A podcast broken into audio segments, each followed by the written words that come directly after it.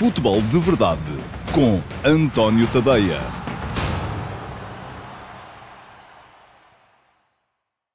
Olá, muito bom dia a todos. Eu sou o António Tadeia e este é o uh, QA, pergunta e resposta para o uh, Futebol de Verdade, edição de sábado, dia 10 de outubro de 2020.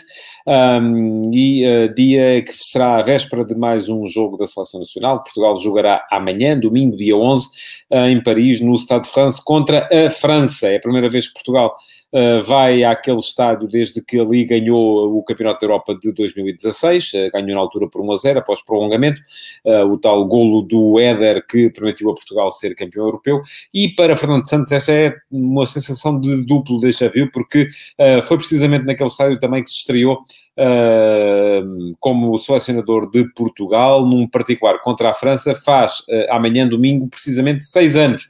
Uh, foi no dia 11 de outubro de 2014 que Santos liderou a Seleção Nacional pela primeira vez, vai voltar a liderar em dia de aniversário no mesmo sítio contra a mesma seleção da França. A mesma não, a seleção com mais seis anos em cima e com alguns jogadores diferentes, tal como diferentes são os de Portugal. Bom, QA é um programa semanal uh, que vai para o ar sempre ao sábado, uh, apenas no meu site no meu canal de Dailymotion, no antoniotadeia.com e no meu canal de Dailymotion, uh, mas com links publicados em todas as minhas redes sociais para que, se por acaso deixou perguntas durante as edições semanais do futebol de verdade, uh, possa saber que o programa está disponível e que eventualmente as suas perguntas estão uh, respondidas. Portanto, é isso que vai acontecer aqui na próxima meia hora, sensivelmente. Vou responder às perguntas que ficaram por responder nas cinco edições desta semana do Futebol de Verdade, uh, porque o programa é interativo e algumas perguntas vão sendo colocadas uh, em direto e algumas eu vou respondendo em direto também. As que não respondem em direto ficam selecionadas, guardadas para depois eventualmente virem a ser respondidas então no Q&A que vai para o ar sempre ao sábado ao meio-dia e meia. Vamos embora. Primeira pergunta para hoje é uma pergunta dupla, porque enfim, são duas perguntas que têm a ver com o mesmo tema. Um, uma das perguntas é feita pelo Miguel Laia. Olá, Miguel, bom dia, obrigado pela sua pergunta. Pergunta-me o Miguel. O Record avançou hoje com uma notícia de que Bruno Lage pode ser opção para o Vitória Sport Clube. O que acha do ex-treinador do Benfica para este cargo? E uh, pergunta-me também o Ruben Mateus. Uh, bom dia, Ruben, obrigado pela sua pergunta também. João Henrique é uma boa opção para o Vitória Sport Clube ou acha que há outras opções mais viáveis para o projeto do Vitória? Ora bem, eu acho que uh, a escolha do treinador, um, há tanto treinador competente uh, por aí, que uh, me parece, enfim, os dois nomes que, que, de que me falam, tanto o Bruno Lage como o João Henrique, parecem-me ser nomes um, perfeitamente uh, válidos. Bruno Lage foi campeão nacional pelo Benfica, depois perdeu uh, o campeonato seguinte para o Flóculo Porto, mas enfim, é um treinador campeão, não é? Portanto, não se é campeão, uh, ainda por cima como equipa de autor, como fez Bruno Lage no Benfica, porque mudou uh, grande parte da equipa que tinha começado o campeonato com a Rui Vitória, e não se é campeão como equipa de autor se não se tiver qualidade e condições para trabalhar. Quanto ao João Henriques, um, excelentes trabalhos que ele já fez também, uh, um, um, patamar abaixo daquilo que se pede no Vitória, mas uh, tanto em Passos de Ferreira como depois nos Açores, ao comando do Santa Clara, parece-me ser também um treinador de, de uh, enormíssima capacidade. Agora não são só estes, quer dizer, eu acho que o fundamental é que o Vitória encontre uh, aquilo que não encontrou com, com o Tiago Mendes. É um treinador uh, que pense da mesma maneira que as pessoas que mandam na SAD. E aparentemente esta separação entre o Vitória e Tiago Mendes um, só pode nascer daí, porque ao fim de três jogos, uma vitória, um empate, uma derrota, um gol marcado, um gol sofrido, um, não há com certeza certezas absolutas de que o treinador era fraco, ou que o treinador era bom demais, ou que o clube, o plantel era fraco. Enfim, o que há é, com certeza, uma forma diferente de encarar as coisas, uh, nomeadamente, tanto quanto se sabe, uh, relativamente ao reforço do plantel, porque o Tiago queria outros jogadores, a SAD do Vitória não lhe deu outros jogadores, deu-lhe jogadores mais jovens, um, e ele não estaria muito satisfeito com o plantel e por isso mesmo uh, terá batido pela porta. Portanto, agora daqui para a frente é o Vitória encontrar um treinador de preferência que lhe uh, assegure uh, que pensa uh, da mesma forma que pensam os responsáveis e que seja competente. E nesses, enfim, pode haver muitos, pode haver inúmeros nessas condições. Mais uma pergunta para hoje, vai, e entramos no tema seleção nacional, uh, vai para o Bruno Pinho. Uh, olá Bruno, bom dia, obrigado pela sua pergunta também. Pergunta-me o Bruno, o João Mário ainda contará para o Fernando Santos? Olha, Bruno, eu acho que sim. Uh, enfim, não tem contado ultimamente porque também não tem estado propriamente num momento que justifique a sua chamada à seleção. Vamos lá ver, a Seleção Nacional tem um lote de 40, 50 jogadores que podem ser chamados. Entre estes 40, 50 há eu diria uns 10, que são chamados uh, sempre, uh, porque têm um estatuto acima de, de, qualquer dúvida. Enfim, começando na equipa de trás para a frente, acho que neste momento Rui Patrício, Pepe, enquanto por lá estiver, Danilo, uh, William, se estiver a jogar, Cristiano Ronaldo, Bernardo Silva, João Motinho, enquanto durar, o Pepe também enquanto durar, o Rafael Guerreiro está lá, enfim, há um, um lote de jogadores que estão sempre na equipa, não é? Depois, há os jogadores que, se estão melhor, entram. Se estão pior, não entram, porque só vão 23 à partida uh, para cada convocatória. Portanto, uh, o João Mário faz parte deste segundo grupo. Se está melhor, entra. Se está melhor de forma consolidada e repetida, entra sempre e até pode. Houve uma altura em que entrava sempre. Porquê? Porque ainda fazia parte do lote daqueles que uh, contam sempre. Um, se não está melhor dessa forma consolidada e repetida, uh, pois acaba por cair, e foi isso que aconteceu ao João Mário, uh, porque uh, deixou de jogar no Inter, depois passou pelo Lacabativo de Moscovo, mas sem grande sucesso também. Um, agora, acho que o grande, a grande intenção do João Mário no regresso a Portugal e ao Sporting é precisamente a de reencontrar o futebol que perdeu quando saiu daqui e a de poder eventualmente voltar a, a contar para o selecionador nacional. Acho que é essa a ideia um, do jogador, será essa também a ideia do clube, que com certeza ficará a ganhar com isso. Mais uma pergunta para hoje, também tem a ver com seleção nacional.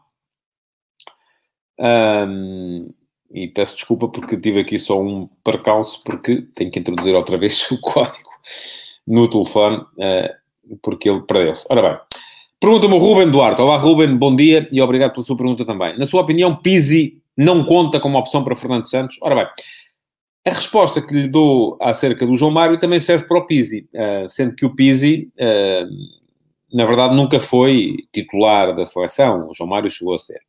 No Campeonato da Europa de 2016, João Mário uh, tinha um estatuto de titular, Pizzi nunca chegou a tê-lo.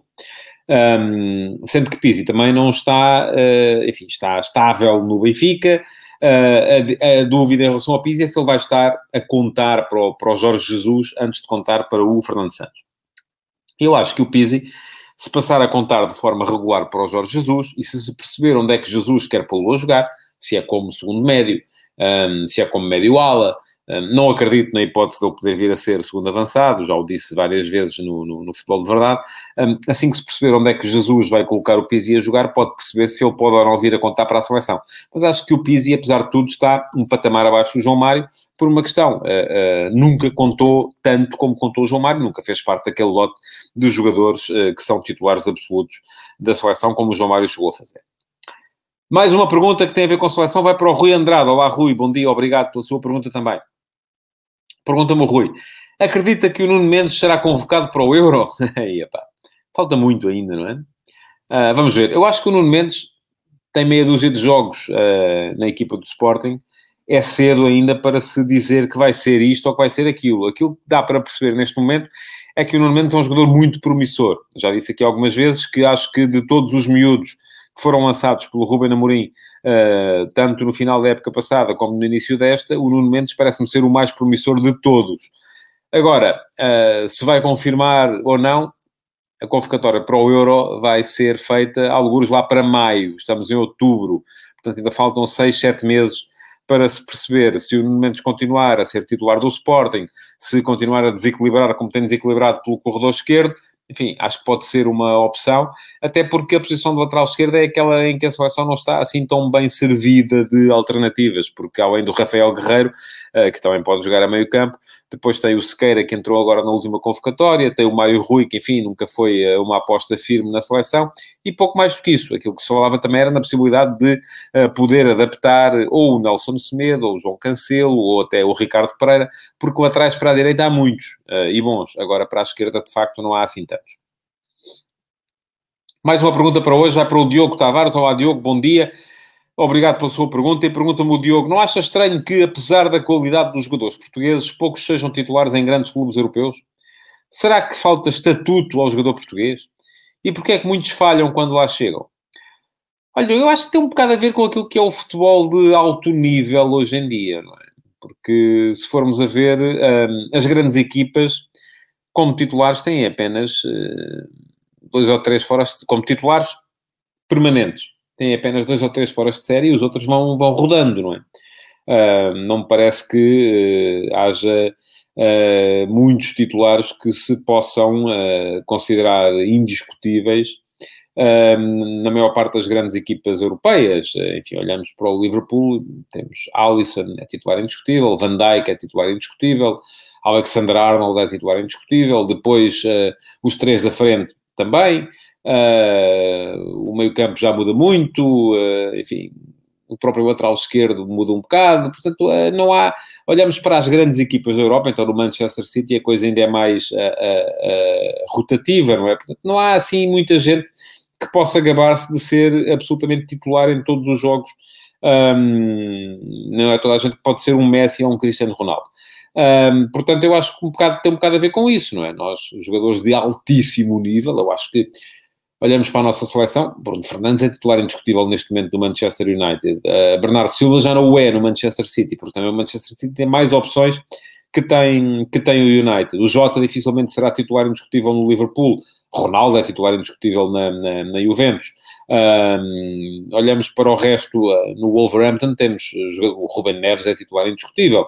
Um, enfim, há uma série de jogadores que podem ser considerados titulares indiscutíveis, mas isso aumenta à medida que as equipas onde eles jogam vão, sendo de menor qualidade. Portanto, um, acho que é um bocado isso que está aqui uh, em, em, causa. Portanto, não é uma questão de falta de estatuto, é mesmo a noção de que uh, os, uh, nas grandes equipas, só mesmo os enormíssimos jogadores são titulares indiscutíveis. E uh, nós não temos, nem nós, nem mais país nenhum, assim tantos grandíssimos jogadores quanto, quanto isso. Mais uma pergunta para hoje, vai para o Sandro Castanho, e tem a ver com seleção ainda, e o Sandro pergunta-me, olá Sandro, bom dia, obrigado pela pergunta também. Ferro não conta para a seleção, o quinto central tem sido Domingos Duarte. Qual é a minha opinião e que futuro há? De facto, aquilo que disse relativamente aos laterais esquerdos também serve para a posição de defesa central.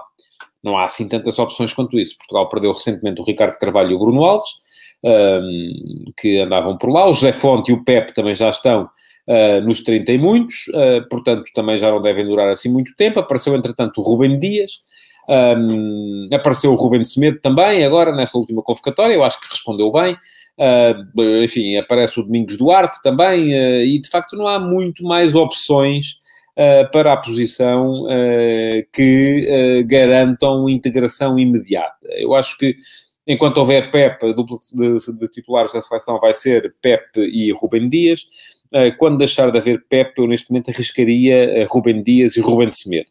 Um, e depois é esperar que os miúdos que estão aí a aparecer uh, possam vir ou não a dar jogadores. Eu, além do Ferro, cito, cito outros. Uh, o, o, Eduardo Quaresma, que já apareceu no Sporting para alguns jogos na época passada. O uh, Diogo Leite, que é um central esquerdino de grande qualidade, que no Porto tem a felicidade de estar tapado por uma série de, de, de outros jogadores. Portanto, vão aparecendo o, o, David Carmo do Sporting Clube Braga, também um jogador que, que, me parece ter qualidade para poder aspirar chegar a uma seleção nacional no futuro próximo. Agora, são, são miúdos ainda, não é? E, portanto, em relação a estes, é preciso esperar que eles venham ou não a criar condições para serem uh, jogadores de seleção, e não é assim do pé para a mão uh, que se é jogador de seleção, basta perceber aquilo o Jorge Jesus disse do Ruben Semedo, por exemplo, há muitos anos, ainda o Jorge Jesus treinava o Sporting, que ele ia ser o futuro titular ou o futuro central da Seleção Nacional. E passaram 4, 5 anos até o Ruben Semedo se estrear na seleção, porque é preciso criar toda uma trajetória para que os jogadores possam aparecer a este, a este nível. Última pergunta, acho eu, sim, relativamente à seleção, vai para o Josias Martim. Uh, Olá, Josias, obrigado pela sua pergunta também. Pergunta-me, Josias, se funciona o confronto direto ou a diferença de golos. Uh, pois, Josias, o que funciona primeiro é o confronto direto.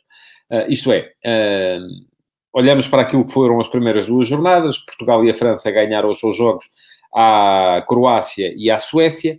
Uh, e vamos admitir que também ganham depois, enfim, vai ser, não vai ser pera doce ganhar em Zagreb à, à, Croácia, nem para Portugal nem para a França, mas vamos admitir que tanto Portugal como a França, depois nos jogos mais para a frente, conseguem ganhar à Suécia em casa e à Croácia fora, e que fica tudo dependente uh, de, dos pontos que fizerem nos jogos entre eles, e admitamos também que a França ganha a Portugal em Paris e que Portugal consegue ganhar a França em, em, Portugal.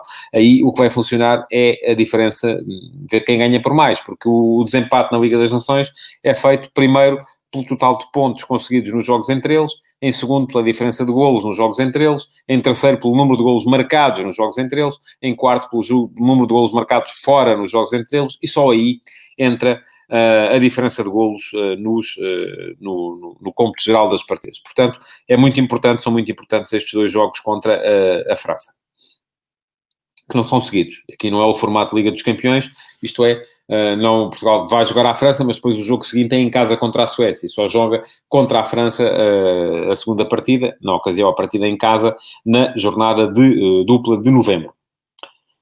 Mais uma pergunta para hoje e vai para o Ricardo Freitas. Olá, Ricardo, bom dia, obrigado pela sua pergunta também. Pergunta-me o Ricardo, a pergunta do, a política do Porto dos jogadores em empréstimo sem cláusula de compra não será um problema no próximo ano? O Porto vai valorizar jogadores que pertencem a outro clube e para o, para o ano tem que reconstruir outra equipa. Um, sim e não. Um, enfim, estamos a falar aqui de, de, de, de, duas questões diferentes. Primeira, provavelmente o Porto não tinha liquidez para ir ao mercado conseguir os jogadores da categoria destes uh, se não fosse por empréstimo. Depois, alguns têm cláusula de compra. Uh, a questão também é de perceber depois se o Porto vai ter condições para exercer essa cláusula de, de, de opção, porque são cláusulas de opção elevadas. E um, a questão, outra questão tem a ver com aquilo que o Ricardo tem medo, é que o Porto esteja a valorizar os jogadores que depois vão ser os clubes detentores do passe a aproveitar. Veremos, não é? Porque uh, estamos a falar de jogadores que muitos deles, uh, por exemplo, Gruites, um, pode fazer uma grande época no Porto. E será que o Liverpool para o ano vai querer ficar com ele, de qualquer modo? Se calhar não, não é? O próprio Felipe Anderson, uh, que é um extremo uh, extraordinário, mas que até aqui tem fracassado no, no futebol inglês. Uh, veremos se agora com aquilo que fizer no Porto consegue enfim, aí como já pertence a um clube de menor nível, um, talvez isto venha a funcionar, mas enfim, é preciso perceber que muitas vezes quando os jogadores, quando os clubes emprestam, a não ser que sejam miúdos uh, que ainda um, se espera que venham a, a, crescer bastante do ponto de vista competitivo, uh, quando emprestam é porque geralmente não têm maneira de os encaixar. Basta olhar, aliás, para grande parte dos eh, dispensados ou emprestados dos três grandes de Portugal. Uh, muitos deles vão sendo emprestados e não é na perspectiva de os recuperar, é na perspectiva de não ter que lhes pagar o salário no ano em que eles estão fora, porque assim, dessa forma, alivia-se um bocado, pelo menos, a, a conta no final de cada mês.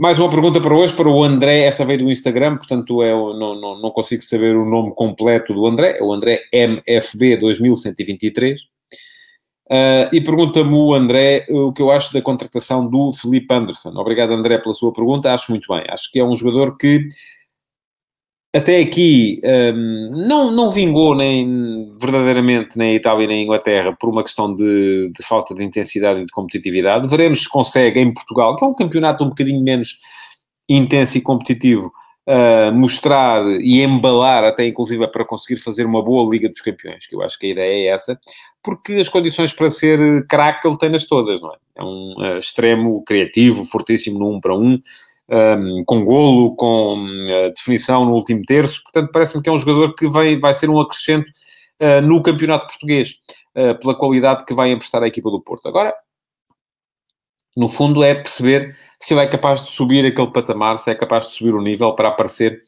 com a intensidade que lhe tem faltado nas, nos campeonatos onde tem jogado até aqui.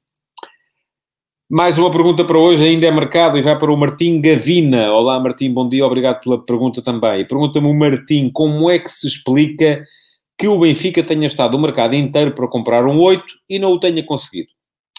Olha, Martim, eu só tenho uma explicação. É que eles achavam que não fazia falta. E se calhar continuam a achar. Não sei qual é a ideia de, de, de Jorge Jesus a esse respeito. Eu acho que é, mais do que o central e do que o avançado, que Jesus vinha reclamando na ponta final do mercado, aquilo que fazia falta à equipa era um 8, Mas aí está, eu não sou treinador do Benfica, nem, nem, nem, nem teria capacidade para tal, uh, mas aquilo que me parece é que se calhar Jesus pensa de maneira diferente, porque uh, continuou a insistir-se na contratação de mais um central, que aparentemente vai chegar em janeiro, é o Lucas Veríssimo, de mais um avançado, que veremos se vem ou não vem, mas o 8, de facto, não, não houve grande insistência, portanto, muito provavelmente aquilo que acha é que o Benfica não conseguiu esse 8 porque achou que não precisava, achou que estava bem servido uh, com os jogadores que lá têm para a posição. Eu já disse aqui algumas vezes que uh, acho que no lote de médios do Benfica uh, há três de índole mais defensiva e eu, na maior parte dos jogos, a não ser que sejam jogos fora de casa, contra equipas muito fortes, não vejo a jogar mais do que um de cada vez. E estou a falar de Weigl, Gabriel e Samaris, aliás, Samaris nem inscrito foi na lista para a Liga dos Campeões, e depois há três de características mais ofensivas, que são o Pizzi, o Tarap e o Chiquinho. E um, nestes três, um, eu também, francamente, acho que eles são curtos do ponto de vista defensivo para jogos uh, um bocadinho mais exigentes. Aliás, viu-se, por exemplo, no jogo do Benfica contra o Farense, na última jornada, as dificuldades que o Benfica teve a meio campo, uh, com o meio campo constru, constru, constituído por Gabriel e Pizzi. Uh, às vezes faltava ali capacidade de ocupação de espaços, capacidade para restabelecer equilíbrios, perdia-se muitas vezes a bola, que é uma coisa o segundo médio, quando mete muito risco no jogo, aquilo que acontece é que uh, corre mais risco de perder a bola e de a equipa ser apanhada uh, descompensada. Portanto, acho que, de facto, esse é um problema que o Benfica tem, é aquilo que ficou a faltar ao Benfica neste, neste mercado, mas aparentemente não é essa a opinião uh, do, do, do treinador. Mais uma pergunta para hoje, diz-me o Alex Brito Nogueira. Olá, Alex, bom dia, obrigado pela sua pergunta também. Um, Diz-me que o Darwin é um Gabigol uruguaio, mas o Benfica precisa de um 9 à antiga. Eu não sei o que é que uh, o Alex considera um 9 à antiga. Admito que seja um jogador uh, do tipo de, enfim, um finalizador puro, um jogador mais. Enfim, se calhar o Vinícius era mais um 9 à antiga, era um finalizador que pouco mais fazia do que isso. Uh, e por isso mesmo Jesus não o quis. Um, se calhar é um jogador do tipo uh, Bas Dost, para falar do, do, do último finalizador, nova antiga, uh, que andou por aí no, no, no, futebol português. O Porto também não tem esse tipo de jogador, não é? Uh, aparentemente, gosta mais de ter avançados móveis, avançados que, que vão à procura da, da, da, profundidade, fortes e robustos do ponto de vista físico, que aguentem o choque.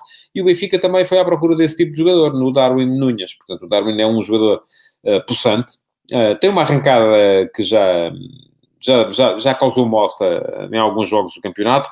Um, muito forte e inteligente na desmarcação e na busca da, da, profundidade, o que é importante, porque quando um avançado é capaz de buscar a bola atrás da última linha do adversário, essa última linha é forçada a recuar e a, automaticamente aumenta o espaço entre linhas, e já se sabe que é ali, naquele espaço entre linhas, que as equipas mais perigo criam, e portanto um, parece-me que é, um, é esse o tipo de jogador que o Benfica procurou e uh, terá ou não encontrado em uh, Darwin Nunes. Agora, uh, um 9 à antiga, muito provavelmente Jorge Jesus não o quereria, portanto, porque não quer esse tipo de, de, futebol e quer dos seus avançados que façam mais em prol da, da, da equipa.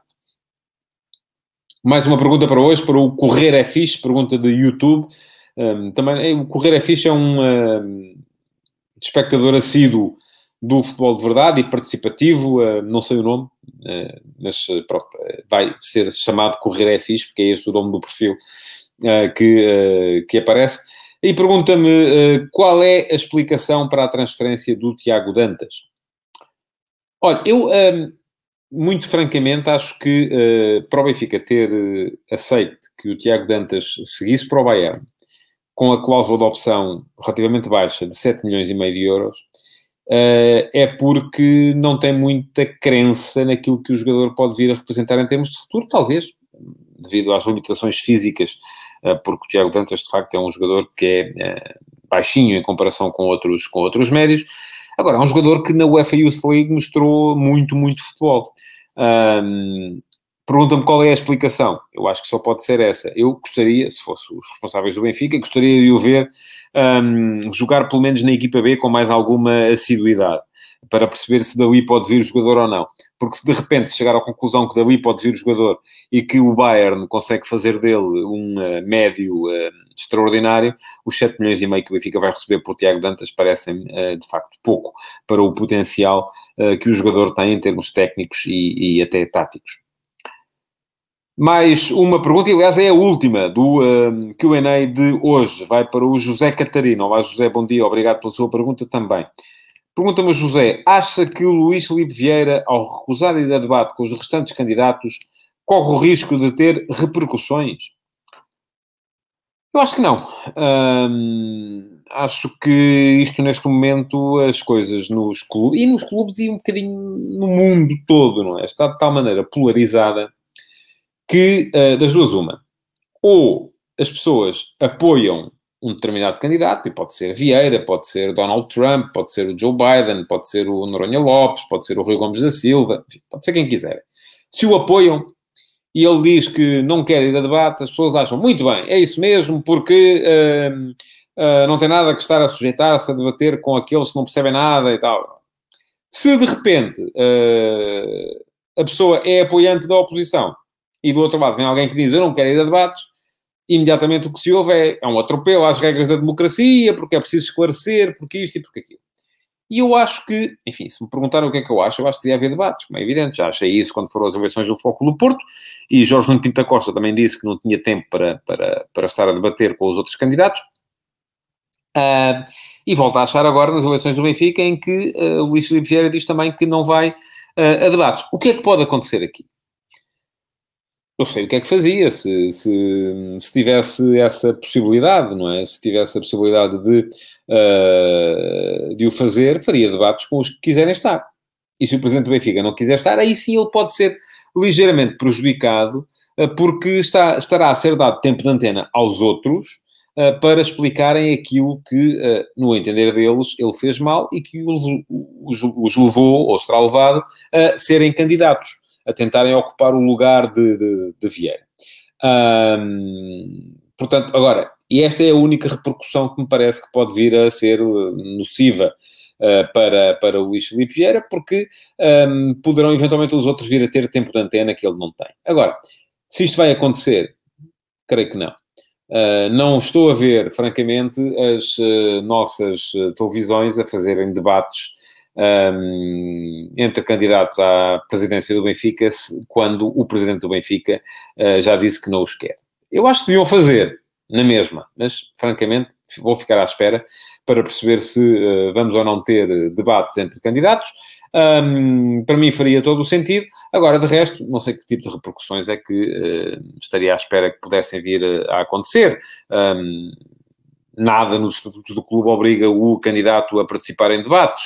Uh, portanto, queimar a imagem. É como digo, o mundo está de tal maneira polarizado neste momento uh, que uh, quem é por Vieira acha que ele faz muito bem a não ir a debates e quem é pelos candidatos da oposição acha que o facto de não haver debates será um atropelo às regras democráticas. E não vão mudar de ideias só porque eu estou aqui a dizer que acho que devia haver debates. Portanto, um, no fundo é isso que eu acho. Acho que repercussões não vai haver, sobretudo porque não estou a ver, francamente, uh, as televisões a organizarem debates sem a presença de Vieira. E pronto, chegamos ao fim do QA de hoje.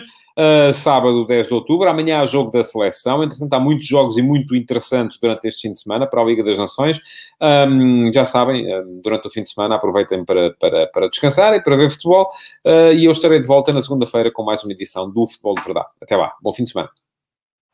Futebol de Verdade, em direto de segunda a sexta-feira, às 12h30